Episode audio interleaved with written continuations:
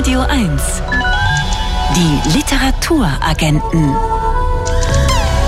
Mit Marie Kaiser und Thomas Böhm. Schönen guten Abend zum Jahresrückblick der Literaturagenten. Guten Abend. Wir schauen heute zurück auf die schönsten Bücher, die schönsten Lesungen, die schönsten Momente in den Literaturagenten und denken nochmal zurück an die Bücher, die uns in diesem Jahr begeistert haben. Und da ist bestimmt auch das ein oder andere Buch dabei, das sich hervorragend eignen würde als Last-Minute-Weihnachtsgeschenk. Und wir haben ja gerade gehört, dass die Briefe von Tanja Blixen bei einer Auktion ordentlich Geld eingebracht haben. Wir werden sie gleich noch auf ein paar Briefe hinweisen, von dessen Existenz wir wissen, die aber noch nicht aufgefunden worden sind und Ihnen in der Zukunft Geld einbringen könnten. Und fangen musikalisch an mit The Big Moon, Trouble. Wir schauen zurück aufs literarische Jahr 2022 und zwar radikal subjektiv, muss ich jetzt mal an dieser Stelle sagen. Fang du doch mal an, Thomas. Was ist so ein Moment, den du gerne zurückdenkst? Ja, viele schöne Momente ergeben sich ja bei unseren Lesungen im Haus des Rundfunks, bei den schönen Lesungen. Und da gab es einen bemerkenswerten bei der Lesung bei, mit Abdul Razak Gurnah im März. Gurnah wurde ja 2021 mit dem Literaturnobelpreis ausgezeichnet und die Lesung im März, das war seine erste große Lesung in Deutschland. Er hat seinen Roman Ferne Gestade vorgestellt und dieses Buch hat wie viele Bücher von Gurnah einen Bezug zur deutschen Geschichte, zur deutschen Kolonialgeschichte, aber auch zur Geschichte nach dem Zweiten Weltkrieg. Und in der Lesung verriet er uns, dass er, als er in Sansibar in den 1960er Jahren zur Schule ging, eine Brieffreundin hatte in der DDR und alles fing damit an. Names were uh, put up on the board uh, in our school and um, uh, I took a chance and there was one called Elika something. I forget the surname now. She's probably somewhere listening to this radio for all I know. um, and so I wrote to her and she wrote to me and we were pen friends for a few years. I don't know how long, maybe two or three years. Anyway, so that's how Dresden comes into the book. Also alles fing damit an, dass ein Lehrer in die Klasse kam und eine Liste mit Namen an die Tafel schrieb und daraus konnten sich dann die Schülerinnen und Schüler eine aussuchen und seine Wahl fiel auf Elke aus der Nähe von Dresden. Also an alle Zuhörerinnen und Zuhörer, wenn Sie eine Bekannte haben, die auf diesen seltenen Namen Elke, nicht Elke, Elke hört und aus der Gegend von Dresden stammt, fragen Sie doch mal, ob die in den 1960er Jahren einen Brieffreund in Sansibar hatte. Das könnte die erste deutsche Leserin des späteren Literaturnobelpreisträgers Abdul Razak Gurnah gewesen sein und Sie hätten einen literaturgeschichtlichen Fund gemacht. Also die Briefe wollen wir gerne im nächsten Jahr spätestens lesen. Ähm, einer der Momente aus diesem Jahr, der mir auf jeden Fall in Erinnerung bleiben wird, war im November, also noch gar nicht so lange her, die ausverkaufte Lesung von Ian McEwan im großen Sendesaal, Oh ja. als er seinen wohl persönlichsten Roman Lektionen vorgestellt hat und darin ja wirklich ein ganzes Menschenleben erzählt, von einem Jungen bis zum alten Mann. Und bei der Lesung hat er was sehr Lustiges und sehr Ernstes zugleich gesagt. Er sei ja ein Kind der 1960er Jahre und er glaube, dass neben den vielen Fortschritten, die es damals gegeben habe, also Feminismus, Umweltschutz und so weiter, die wichtigste Revolution eigentlich die war, dass Eltern angefangen haben, mit ihren kleinen Kindern zu reden. Tja. Eine Erfahrung, die er mit Drogennehmen verglichen hat. If you want to know what it's like to take LSD, uh, have breakfast with a four year old. Um, so many people here do not have to take LSD, I'm sure. LSD nehmen und mit einem vierjährigen Kind frühstücken sei ein vergleichbarer Trip. Also mit diesem Satz hat Ian McEwan wirklich den ganzen Sendesaal zum Lachen gebracht, setzte dann aber doch was Ernstes nach, nämlich dass seine Eltern eben dieses LSD nie genommen hätten, ihn zwar geliebt, sich um ihn gekümmert hätten, aber eine richtige Unterhaltung eben nie geführt hätten mit ihm. I think I was loved by my parents, but we never had conversation. They never took that LSD. They managed me, they cared about me, I'm sure they, were, they loved me. But I think one of the things we learned was to, that children and adults can have conversations and they can be absolutely crazy ones. Finding ways to encompass a developing mind in literature of a child is extremely difficult, hard to do plausibly, and therefore irresistible. Vielleicht liegt es auch daran, dass er diese Erfahrung eben nie gemacht hat, dass seine Eltern mit ihm geredet haben, dass Ian McEwan eine der größten Herausforderungen für einen Schriftsteller annehmen wollte, nämlich aus der Perspektive eines heranwachsenden Kindes erzählen, dessen Gehirn sich ständig verändert. Und wie sehr ihm das gelungen ist, können Sie alle nachlesen in seinem Roman Lektionen. Und Sie können sich ja jetzt selber mal überlegen, ob Sie lieber LSD nehmen wollen oder vielleicht einfach eine Runde mit Ihren Kindern reden, wenn Sie denn welche haben. Eine der wirklich beliebten Rubriken in den Literaturagenten ist diese hier. Die Literaturagenten. Wirkungstreffer. Ein Buch, das mich umgehauen hat. Das liegt auch daran, dass die Bücher, die in der Rubrik Wirkungstreffer empfohlen werden, Bücher sind, die Menschen ein ganzes Leben lang begleiten und immer wieder gelesen werden. Selten wird mit einem so großen Leuchten in den Augen über Literatur gesprochen wie in dieser Rubrik. Und ja, Sie können die leuchtenden Augen auch hören. Ja, da bin ich überzeugt von, denn besonders geleuchtet haben in diesem Jahr die Augen des Schriftstellers Feridun Saimoglu, als er uns dieses Buch hier empfohlen hat. Die Queen ist tot. Ja, oh, das war das falsche Audio leider, fürchte ich, das wir hier haben. Ähm, wir Ich habe machen, auch noch eins. Mach mal einfach mit dem nächsten weiter. Äh, Und zwar dem Wirkungstreffer einer Frau, die selbst in diesem Jahr mit ihrem Roman Zur See dem einen oder der anderen einen Wirkungstreffer verpasst haben dürfte. Wir haben sie auf der Buchmesse in Frankfurt gefragt, was ihr persönlicher Wirkungstreffer ist und die Antwort von Dörte Hansen kam prompt. Es ist Dylan Thomas unter dem Milchwald. Dylan Thomas Under Milkwood. Ist eigentlich gar kein ähm, Buch, sondern ein Hörspiel. Das habe ich irgendwann als Buch, als Taschenbuch äh, irgendwo gefunden im Antiquariat. Habe es gelesen und habe bei den ersten Sätzen schon gedacht, wow. Ähm, er beschreibt einen Tag, einen Frühlingstag äh, in einer walisischen Hafenstadt. Und zwar aus der Sicht der, der Bewohner. Mit, es heißt eigentlich ein Spiel für Stimmen. Es gibt ein geniales BBC-Hörspiel aus den 50er Jahren. Richard Burton liest da die Erzählstimme. Und das ist bis heute eines der äh, literarischen Stücke, die mich am meisten umhauen. Ich glaube, da habe ich das erste Mal gemerkt, was Rhythmus bedeuten kann. Vielleicht eifere ich diesen Dylan Thomas bis heute irgendwie nach in meinem Schreiben. Wohl wissend, dass ich ihn nicht erreichen werde.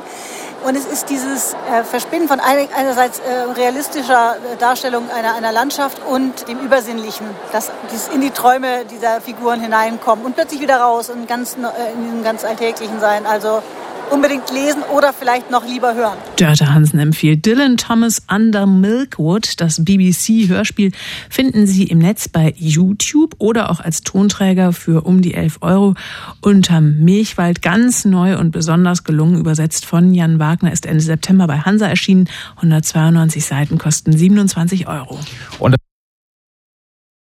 so, das war unsere Kollegin Gesa Ufer, die unsere kleine Runde hier komplettiert. Von der hören wir gleich auch noch das Buch des Jahres. Aber jetzt noch einen Wirkungstreffer, oder?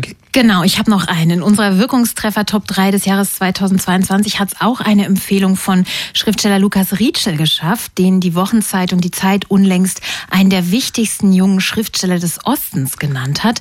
Seine Romane mit der Faust in die Welt schlagen und Raumfahrer spielen in der sächsischen Oberlausitz. Nicht so sein Wirkungstreffer, der spielt in einer Kleinstadt am Fuß der Rocky Mountains. Ich habe John Fante, 1933 war ein schlechtes Jahr, heißt das.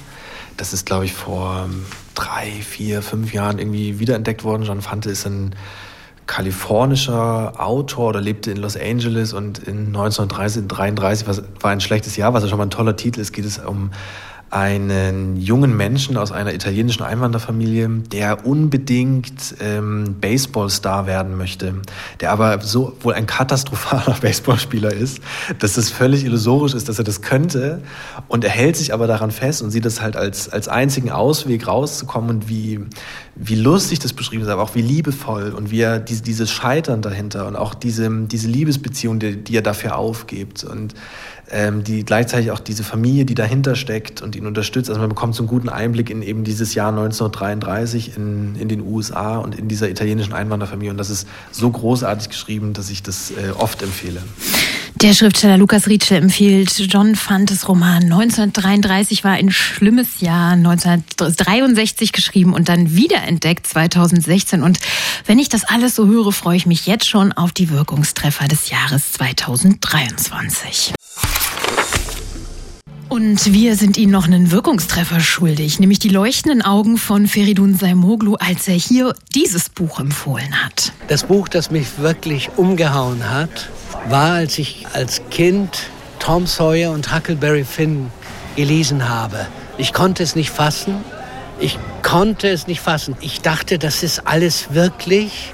Und wo gibt es diese Welt? Wo gibt es das? Und dann habe ich äh, Huckleberry Finn äh, gelesen und ich war so begeistert, dass ich, ich weiß nicht, wie oft ich die beiden Bücher gelesen habe, aber vor allem Tom Sawyer und ich habe es tatsächlich sehr oft verschenkt. Tom Sawyer ist heller, ist äh, lichter, ist äh, offener, aber ich mag es, dass Huckleberry Finn jetzt nicht eine Wiederholung war, sondern dunkler geworden ist. Ich glaube, ich bin aber eher Huckleberry Finn. Und mag aber meinen Kumpel Tom Sawyer sehr gerne. Ich bin deswegen begeistert, weil es eine der seltenen Bücher ist, die zeitlos sind, die sowohl mich als Kind und dann später als ausgewachsenen Mann immer noch begeistert haben. Ein Hoch auf Mark Twain. Also Feridun Saimoglu legt uns zum Ende des Jahres in seinem Wirkungstreffer nochmal Tom Sawyer und Huckleberry Finn von Mark Twain ans Herz. Ein Klassiker für Kinder, der beim Wiederlesen auch vielen Erwachsenen schöne Kindheitserinnerungen bescheren dürfte. Radio 1. Favorit Buch. Es ist ein Buch wie eine prall gefüllte Schatzkammer. 101 Geschichten, geschrieben von Autorinnen aus allen Kontinenten. Übersetzt aus 25 Sprachen, viele zum ersten Mal ins Deutsche. Dazu ausführliche Lebensbeschreibungen der vorgestellten Autorinnen. Prosaische Passionen heißt der Prachtband, herausgegeben von Sandra Kegel, der Feuilletonleiterin der FAZ. Die Literaturagenten sprechen mit ihr über die Entstehung dieses einmaligen Projekts. Sandra Kegel, beim Herausgeben eines Buches stellt sich immer die Frage, Vorwort oder Nachwort? Ein Nachwort zu schreiben heißt, man kann absolut darauf vertrauen, dass das, was man präsentiert, eine unglaubliche Stärke besitzt. Warum haben Sie sich fürs Nachwort entschieden? Ja, das Nachwort habe ich deshalb geschrieben, weil ich natürlich diesen 101 Texten aus der literarischen Moderne den bestmöglichen Auftritt geben wollte. Das äh, ist die Hauptrolle in diesem Buch, diese Frauen, diese Autorinnen. Und deswegen kommen sie zuerst. Dann kommen äh, die Biografien über sie. Das ist nämlich auch ganz wichtig und ganz interessant, weil viele Autorinnen wie Virginia Woolf, Junior Barnes, Ilse Eichinger und wie sie alle heißen, kennen wir natürlich die großen Ikonen jener Zeit. Aber viele Autorinnen hier sind unbekannt. Deswegen stellt der Band sie vor in ausführlichen Biografien. Und dann kommt mein Nachwort. Oft wird ja gefragt, wie ist die Idee zu einem Buch entstanden? Ihr Buch ist so toll, dass ich die äh, Frage variieren möchte. Wie ist die Idee gewachsen? Ihnen muss doch beim Zusammenstellen dieser 101 Geschichten mit jeder Geschichte, die da neu auf den Schreibtisch kam, bewusst geworden sein, hier entsteht wirklich ein einzigartiger Schatz. Genau so war's. Und wir mussten uns extrem begrenzen. Wir dachten anfangs vielleicht 40 Geschichten, vielleicht finden wir 50 gute Short Stories und am Ende sind es 101 geworden. Und da mussten wir Schluss machen. Der Verleger Horst Lauinger hat ein großes Herz und ist also die ganze Erweiterung immer mitgegangen. Aber bei 1000 Seiten war Schluss. Und es ist eine unglaubliche Entdeckung gewesen für mich. Sie müssen ja nicht glauben, dass ich alle diese Texte selber vorher kannte. Also wir haben hier richtig Feldforschung betrieben und wie jedes äh, Buch ist wie ein Kind. Das wird von einem ganzen Dorf erzogen. Ähm, und hier haben natürlich ganz viele Personen maßgeblich mitgewirkt, vom Verleger angefangen über die vielen Übersetzerinnen und Übersetzern, das sind Texte aus 26 Sprachen, die hier versammelt sind. Also wir schauen wirklich in die ganze Welt. Wir gehen in alle Kontinente, wir gehen in alle Weltregionen. Wir gehen vor allem in die Regionen, die literarisch ja von uns in Europa und Amerika häufig übersehen wurden. Wenn man sich vorstellt, von den 17 Literaturnobelpreisträgerinnen, die es gibt, schon das ein Skandalon gibt es keine einzige Literatin aus Afrika, keine aus Asien, keine aus Australien. Das ist Amerika, Europa und wir machen hier ein Angebot, äh, den Kanon zu erweitern. Sie haben es gerade schon gesagt, so ein Buch wie das, was Sie jetzt hier herausgegeben haben, hat es noch nie gegeben. Noch überhaupt nie. Nicht in Deutschland, nicht irgendwo auf der Welt. Warum eigentlich nicht? Ja, ist ganz interessant und äh, überraschend frustrierend. Autorinnen haben vor allem aus den ferneren Weltgegenden unter einer doppelten Diskriminierung gelitten zu dieser Zeit. Sie waren sowohl als Frau diskriminiert als auch von den großen Kulturzentren Paris, London, Berlin, New York wurden sie übersehen aufgrund ihrer Herkunft. So und das wollen wir eben dagegen arbeitet dieses Buch an, diese doppelt diskriminierten Frauen in den Blick zu nehmen und das tun wir nicht weil sie diskriminiert sind, sondern weil sie großartige Texte geschrieben haben. Es sind wirklich literarische Text von höchstem Niveau. Das ist Weltliteratur, was dieser Band präsentiert. Weltliteratur, die aber immer wieder aussortiert wurde. Die literarischen äh, Traditionslinien wurden eben immer wieder unterbrochen. Die weiblichen Generationen von Künstlerinnen mussten sich letztlich immer wieder neu erfinden, weil sie gar nicht zurückgreifen konnten auf das, was vorher da war, weil das, was vorher da war, im Archiv nicht äh, gesammelt, bewahrt und präsentiert wurde. Sie haben schon gesagt, es ist Weltliteratur und ich kann das von den Lektüre-Eindrücken nur bestätigen, wie oft ich in Ihrem Buch eine Geschichte gelesen habe, wo ich erstmal das Buch wieder zuklappen musste und das lange auf mich wirken lassen musste, diese Geschichte. Das ist großartig. Die Themen in diesen Geschichten, der Tod, die Überwindung von Trauer, unerfüllte Wünsche, heimliche Sehnsüchte, Weltschmerz, ganz große Themen, große Gefühle. Wie und warum lassen die sich ausgerechnet im Raum der Kurzgeschichte so gut behandeln? Ja, weil die Kurzgeschichte ja ein Genre ist, das auf vielerlei Weise schillert. Die Kurzgeschichte greift an, sie ist direkt, sie hat nicht den ganzen Ballast eines Romanes, Beschreibungen etc. Das, das kommt alles in der, in der Kurzgeschichte nicht vor. Deswegen darf die Kurzgeschichte sich auch keinen Fehler erlauben. Der wird sofort bemerkt. Und ähm, es ist ein, ein, ein großartiges Genre, weil du auf drei, fünf, zehn oder 30 Seiten dir einen Gedanken vornimmst und den durcharbeitest. Und das ist das, was auch für den Leser so interessant ist.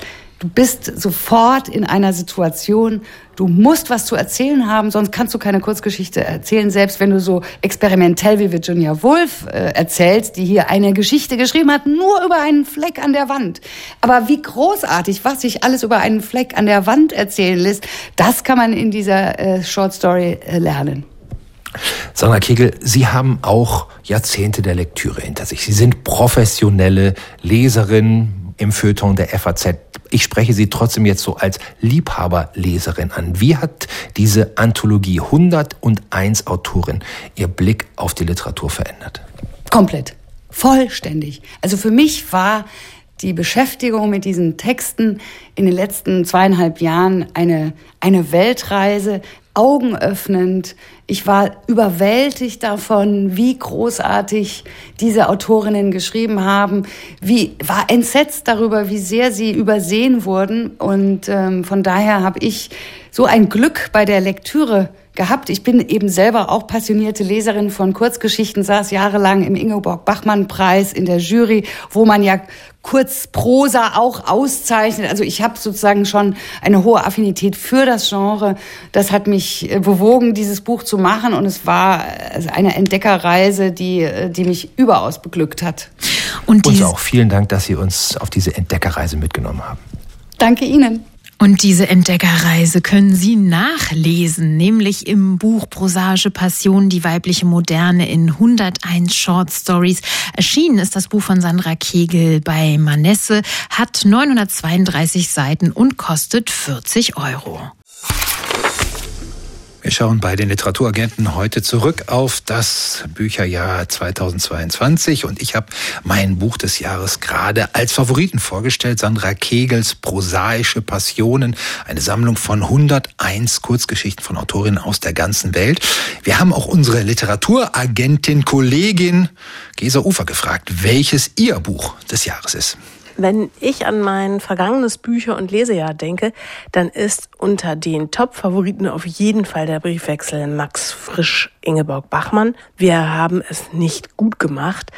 Das ist ein Buch, das erstmal ordentlich mit ein paar Mythen aufräumt. Von denen gab es ja reichlich. Also Max Frisch und Ingeborg Bachmann galten ja so als das vielleicht glamouröseste Liebespaar in der deutschsprachigen Literatur. Gerade im Nachgang aber da wurde Max Frisch ja gerne als das Monster und Ingeborg Bachmann als sein Opfer, ein Opfer in jeder Beziehung stilisiert. Und in diesem Buch wird deutlich, beide haben sich gegenseitig wirklich nichts geschenkt, beide haben furchtbar gelitten und beide haben gleichzeitig immer nach den richtigen Worten für das gesucht, was ihnen da zustößt das zu lesen, das hat einen kolossalen Reiz für, ich denke wahrscheinlich jeden und jede Liebende, die so oder so ähnlich auch schon mal gefühlt hat.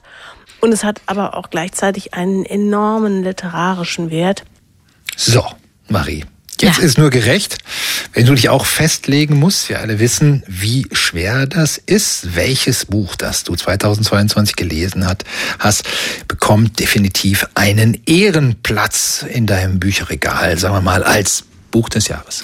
Also wirklich umgehauen hat mich in diesem Jahr der Roman Spitzweg von Eckhard Nickel, der ja schon im April erschienen ist ja. und der es damals auch auf die Shortlist für den Deutschen Buchpreis geschafft hat. Ein Buch, das wirklich eine besondere Bedeutung für mich hat, gerade in diesem Jahr 2022, das ja auch anstrengend war mit all den Krisen, die uns weiter begleiten mhm. werden. Ein Buch, das uns vormacht, dass zwischendurch auch Weltflucht durch Literatur sein muss, um dann wieder auftauchen zu können überhaupt in die Wirklichkeit. Und das ist ist ja so eine Dreiecksgeschichte zwischen zwei Schülern und einer Schülerin, alle auf ihre Weise sehr verschroben und Kunst und Literatur verrückt. Ein wirklich exzentrischer Roman, in dem es die schöne Idee gibt eines Kunstverstecks, das einer der Schüler im Roman in der Dachkammer der Eltern eingerichtet hat. Ein kleiner Raum, in dem er so feinsten Tee serviert, tolle Platten auflegt und einer der Lehrer im Roman, der hat in seinem Keller auch so ein Kunstversteck, ein Bücherversteck, einen perfekt temperierten bunten und angenehm ausgeleuchteten Bücherbunker. Und das hat uns so gefallen, dass wir im Interview Eckert Nickel gefragt hatten, ob er selbst auch ein Kunstversteck für sich eingerichtet habe. Und da hat er uns so geantwortet. Ja, ich wünschte natürlich, ich könnte jetzt sagen, dass ich sozusagen im Besitz des, des großartigen Verstecks von Phantomias, welcher eine Superman-Figur von Donald Duck ist, oder in dem Kuckuckshäuschen von Daniel Düsentrieb, oder er etwa in der, in der versteckten Gimmick-Kammer, die James Bond immer besucht, wenn es um einen neuen Auftrag geht. Aber ich fürchte, das sind dann doch alles Orte der Fantasie, die dadurch entstanden sind, dass man sich natürlich nichts mehr wünscht, als in solchen Orten äh, existieren zu dürfen. Oh ja, und Thomas, ich möchte dich daran erinnern, dass Eckhard Nickel uns im Anschluss ans Interview versprochen hat, dass wir, sollte er je so eine Phantomas-Höhle für den Kunstgenuss bauen lassen, eine Einladung bekommen würden. Stimmt. Ich hoffe, das klappt im neuen Jahr. Wenn nicht, müssen wir uns vielleicht selber einfach einbauen. Puh ich wüsste auch schon ungefähr, wie die aussieht. Na gut, lass, lass uns mal anfangen zu planen. Komm, ich spiele mal Musik. Radio 1. Die Literaturagenten.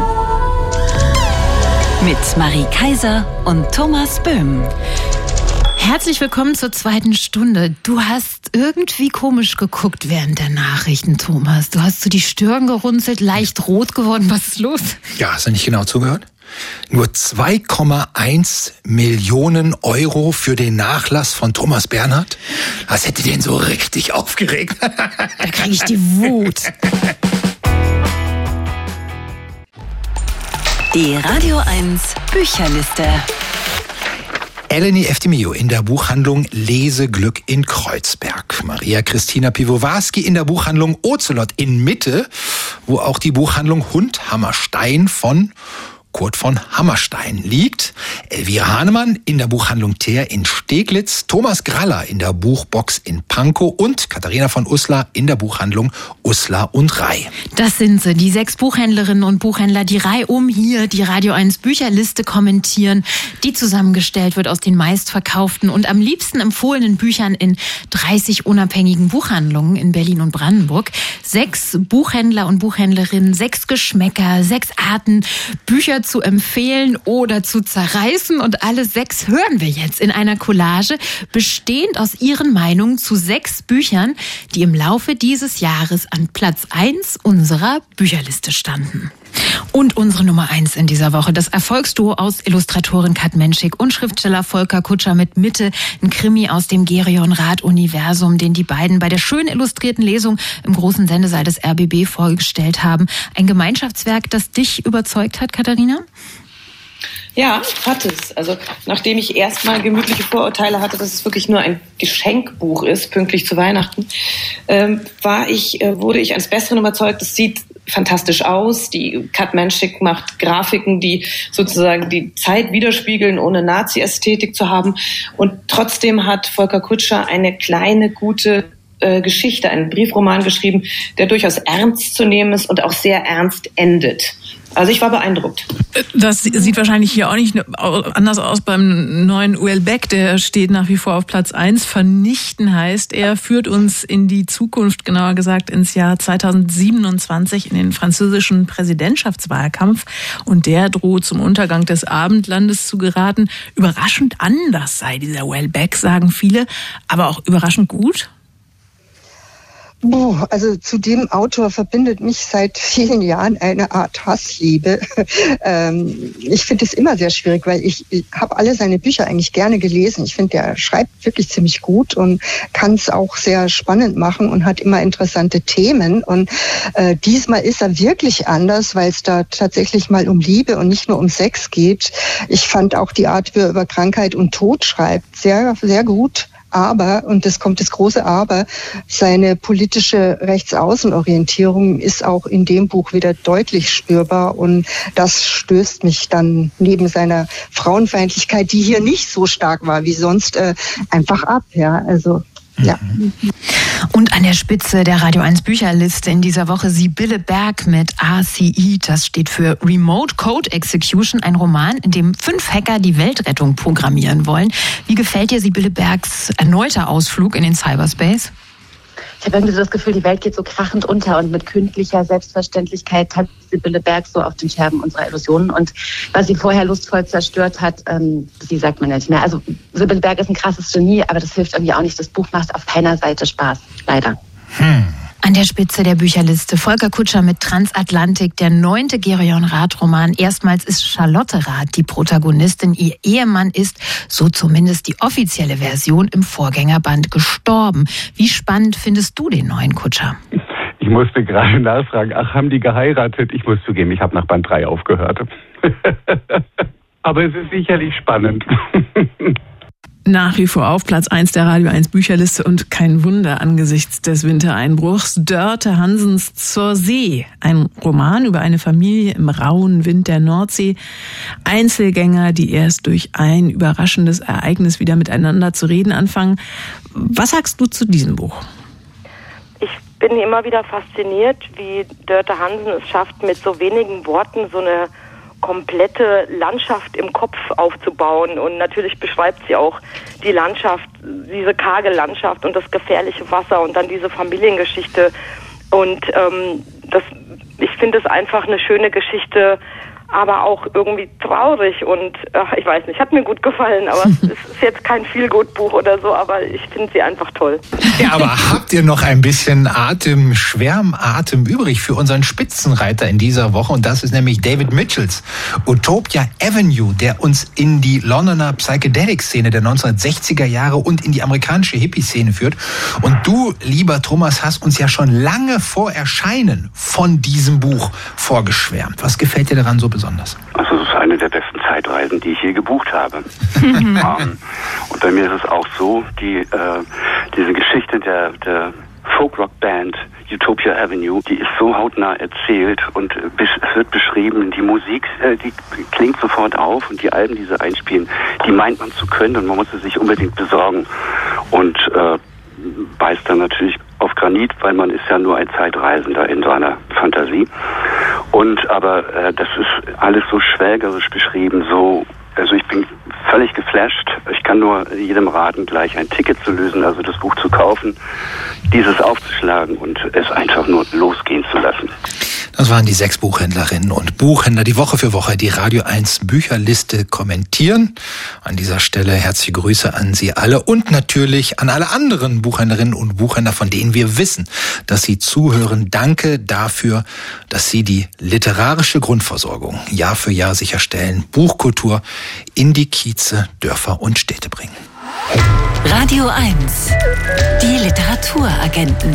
Autorinnen sind auch nur Leserinnen. In dieser Rubrik hören Sie immer Autorinnen und Autoren, die Bücher vorstellen, die Ihnen besonders am Herzen liegen. Mit dabei unter anderem David Wagner, Thorsten Nagelschmidt, Annette Gröschner, Mito Sanyal, Gregor Sander. Und nach der ausführlichen Besprechung verlangen wir immer am Ende von jedem Autor, jeder Autorin ein Kurzurteil, das das besprochene Buch so in der Essenz zusammenfasst und sich prima aufs Buch draufkleben ließe. Und wir haben uns mal den Spaß gemacht, für unsere Rückblickssendung heute die schönsten Kurzurteile des Jahres zusammenzusuchen.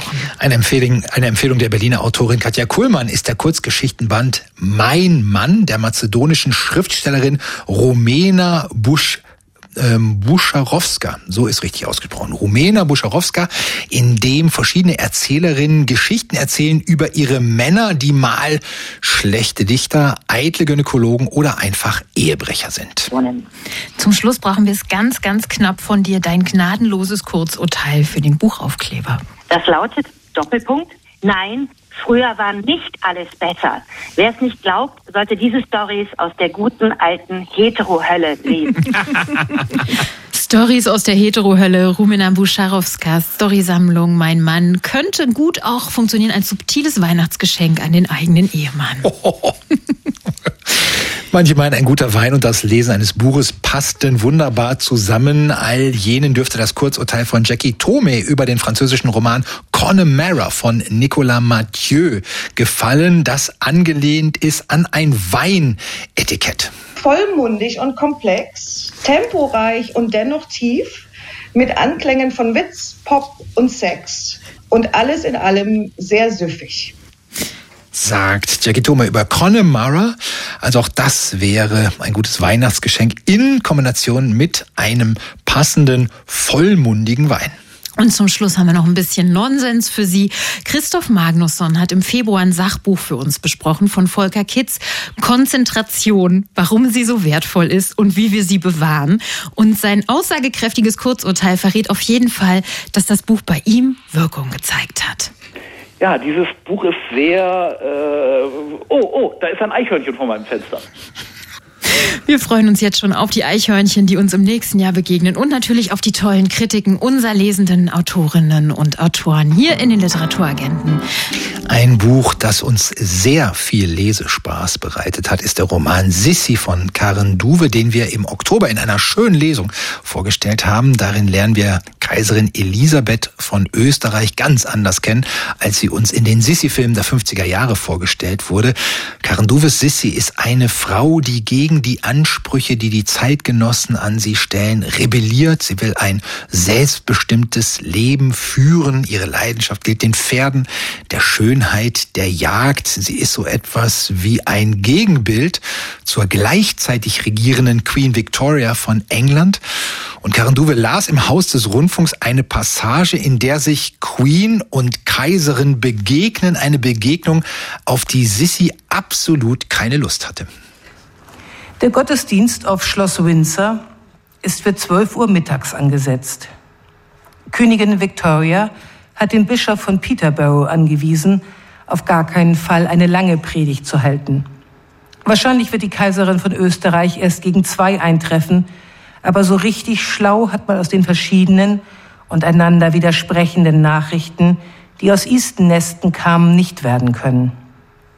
In der ersten ließ Elisabeth mitteilen, dass sie am Sonntag eintreffe, allerdings nicht über Nacht bleiben würde. Das zweite Telegramm hatte den Inhalt, dass die Kaiserin von Österreich auch nicht zum Essen bleiben kann. Das dritte, dass die Kaiserin von Österreich-Ungarn mit etwas Glück wahrscheinlich doch zum Essen bleiben wird und deswegen etwas früher kommt. Und das vierte, dass es doch eher unwahrscheinlich ist, dass die Kaiserin von Österreich mit Queen Victoria ein Lunchen einnehmen kann. Man muss auf alles vorbereitet sein. Elisabeth von Österreich ist zuzutrauen, dass sie schon um eins kommt. Gegen zwölf steigt der Bischof also auf die Kanzel. Er hat noch keine drei Sätze gesprochen, da öffnet sich knarrend eine Nebentür. Ein Page schlüpft herein und flüstert Victoria zu, dass die Kaiserin gleich vorfährt. Das ist jetzt einigermaßen verwirrend. Es hilft nichts.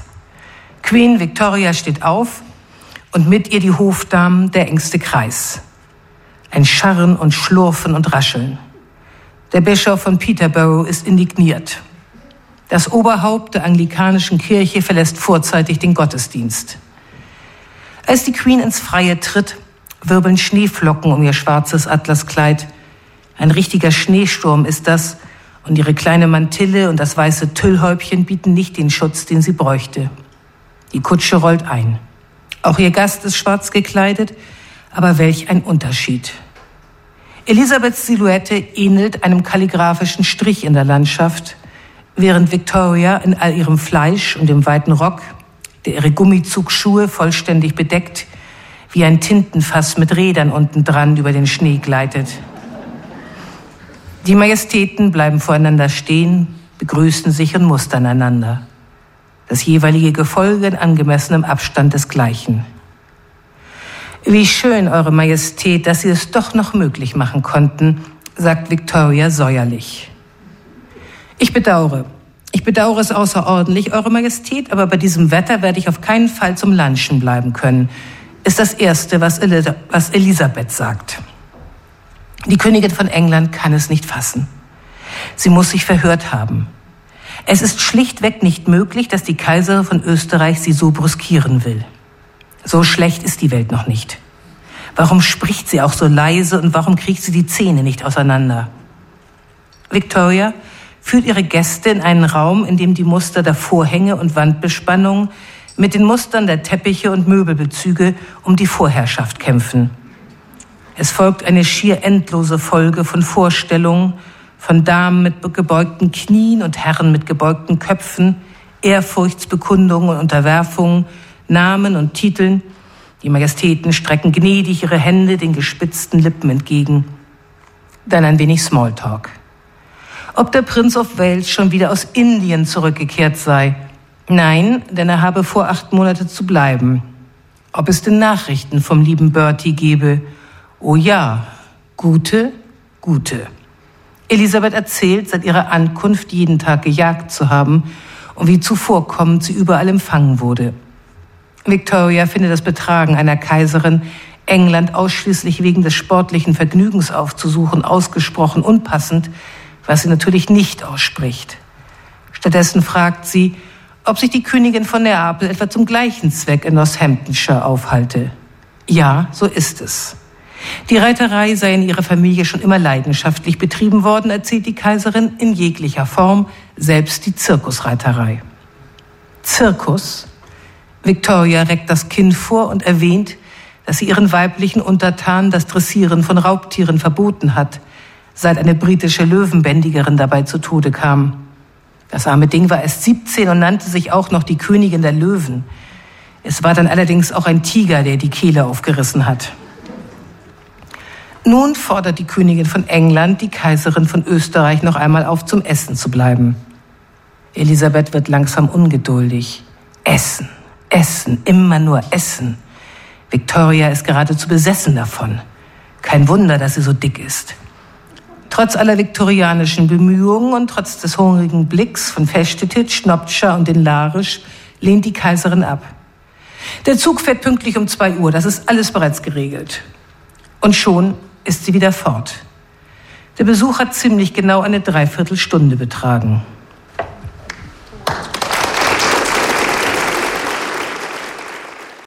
Marie, wir wollten uns ja noch so Interview- und Lesungsausschnitte vorspielen. Ich habe ja noch einen. Mhm. Für mich eine besondere Begegnung in diesem Jahr war die mit Jarvis Cocker, dem Sänger der Band Pulp. Ich habe nachgerechnet, ich bin seit 1991 Pulp-Fan, also länger, als ich mich für avancierte Literatur interessiere.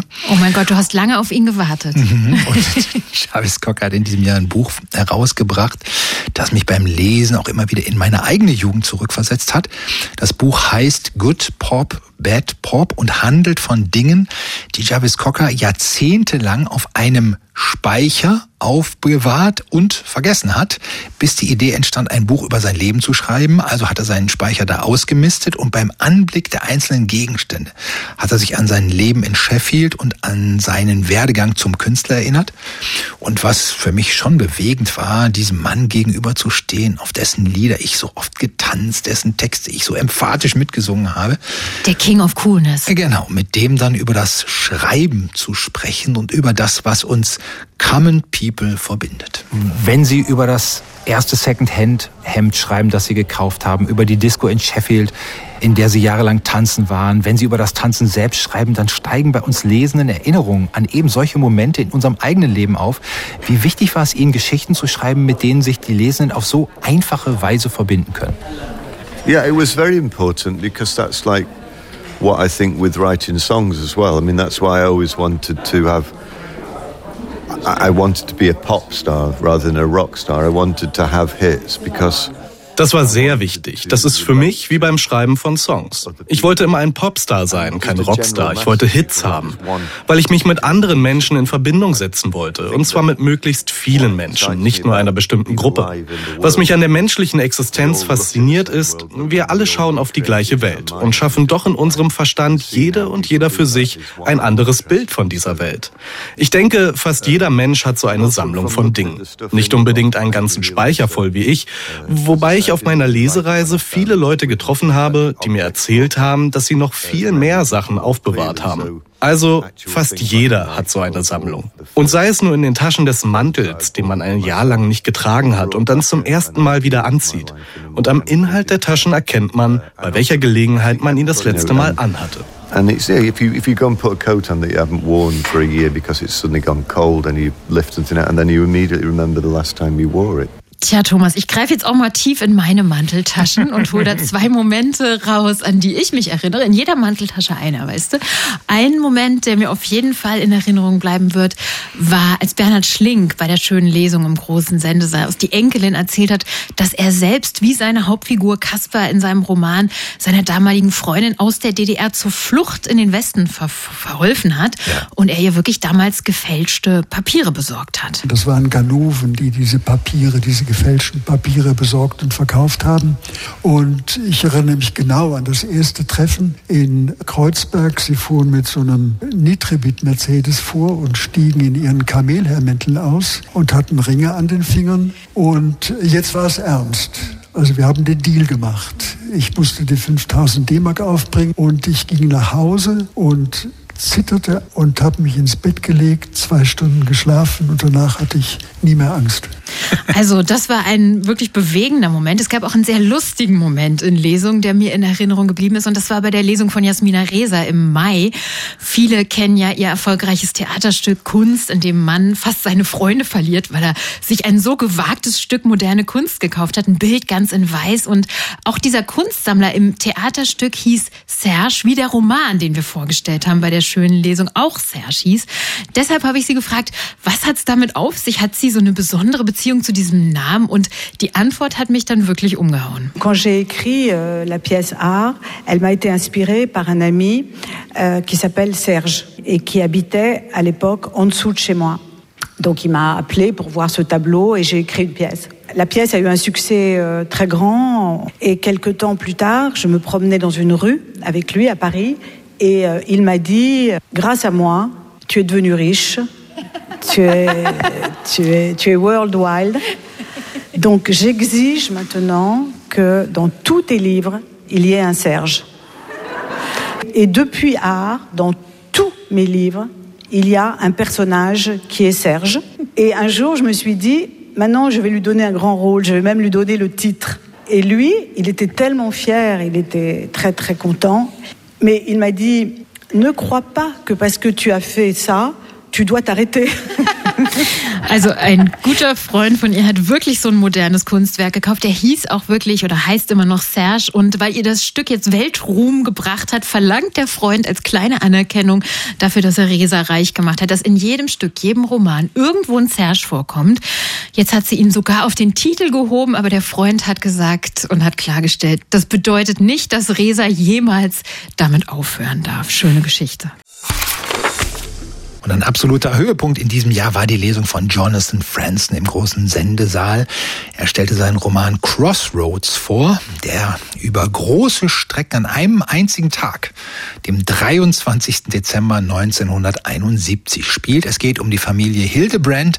Jedes einzelne Mitglied dieser Familie steht an einem Scheideweg des Lebens. Für den Vater der Familie, den Pfarrer Ross Hildebrand, besteht dieser Scheideweg darin, dass er sich in Francis, ein eine Frau aus seiner Gemeinde verliebt hat, die gerade Witwe geworden ist.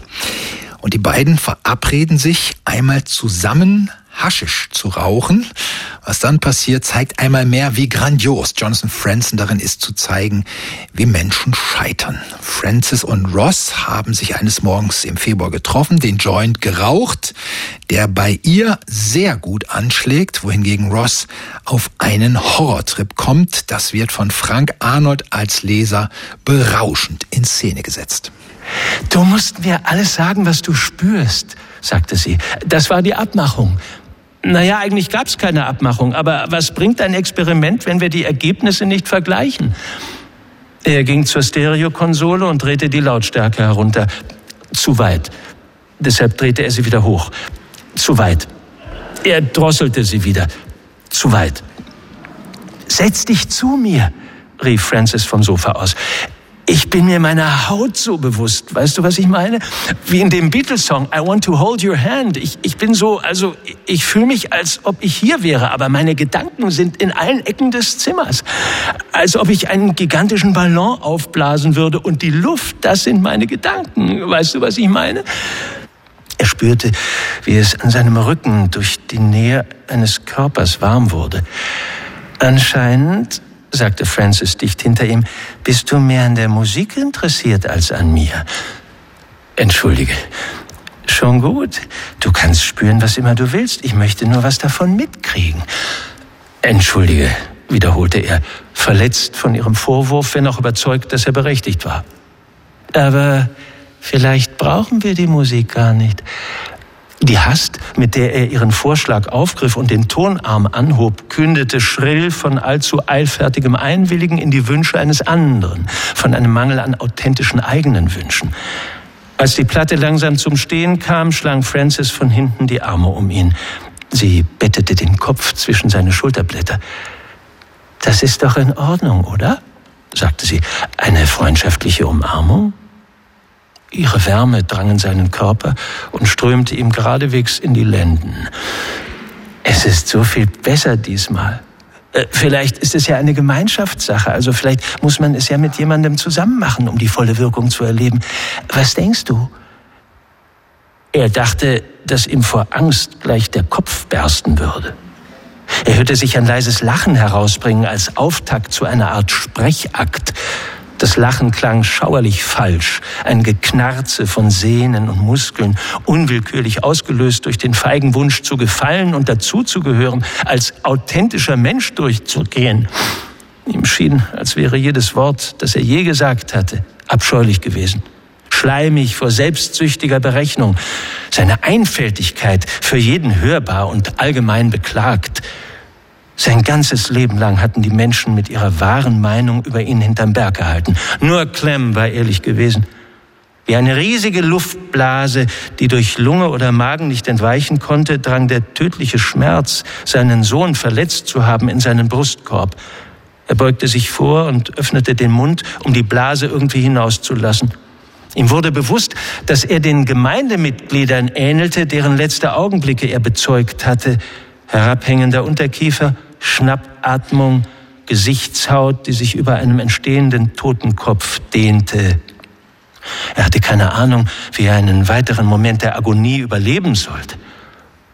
Als Francis sich von ihm löste, empfand er keine Erleichterung, nur Groll. Sie hatte ein freudvolles Erlebnis und er ein furchtbares. Diese Tatsache, das Demütigende daran schien das Wohnzimmer auf eine unschöne Art heller zu machen. Mit dem Licht ist irgendwas komisch, sagte sie. Anscheinend wechselt es von einem Moment auf den anderen. Ob das wohl immer so ist? Vielleicht macht Gras meine Augen sensibler? Ihr freundlicher Ton verschlimmerte seine Qual. Dass sie vor seiner Hässlichkeit und seinem Versagen nicht zurückscheute, kam ihm unfassbar barmherzig vor. Er allein von allen Menschen auf der Welt war ein falscher Fünfziger. Er allein war ein Gespenstmensch. Wirkt tatsächlich heller, hörte er sich sagen, nur um von der ekelhaften Nässe schockiert zu sein, die sein Mund beim Hervorbringen der Wörter erzeugte. Alles in Ordnung?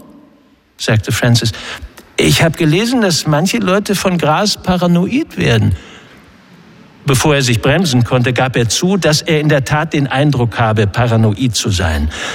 Augenblicklich beschämt fügte er mit verlogenem Krächzen hinzu, nur ein bisschen, äh, nicht sehr.